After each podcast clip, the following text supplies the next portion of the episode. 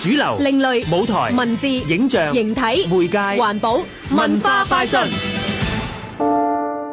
故事發生響一個荒廢咗嘅劇院，唔好再講啦，好恐怖啊！唔係嘛？就咁講點會恐怖啊？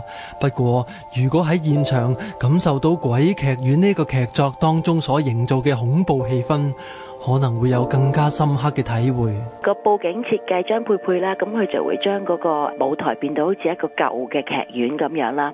再加上呢，我哋會有好幾隻女鬼嘅 chorus 啦，咁佢會一路做戲嘅時候行嚟行去，咁加埋燈光同埋音響呢，會營造一個恐怖嘅氣氛咯。雖然劇中充滿詭異嘅元素，但係其實呢個戲想講嘅係人而唔係鬼喎。嘿，你早講嘛！再次有請演員廖淑芬。鬼劇院呢一個戲呢，就係講一個過咗世嘅女演員，佢就唔知道自己死咗，因為佢唔肯放低佢喺塵世嘅執着。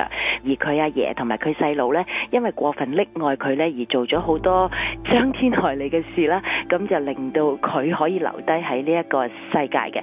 咁最後呢，佢都放低咗執着而離開，咁就希望通過呢一個戲呢，令到我哋活在當下嘅人唔好太過執着咯。鬼劇院十一月四至六號。西灣河文娛中心劇院。香港電台文教組製作，文化快訊。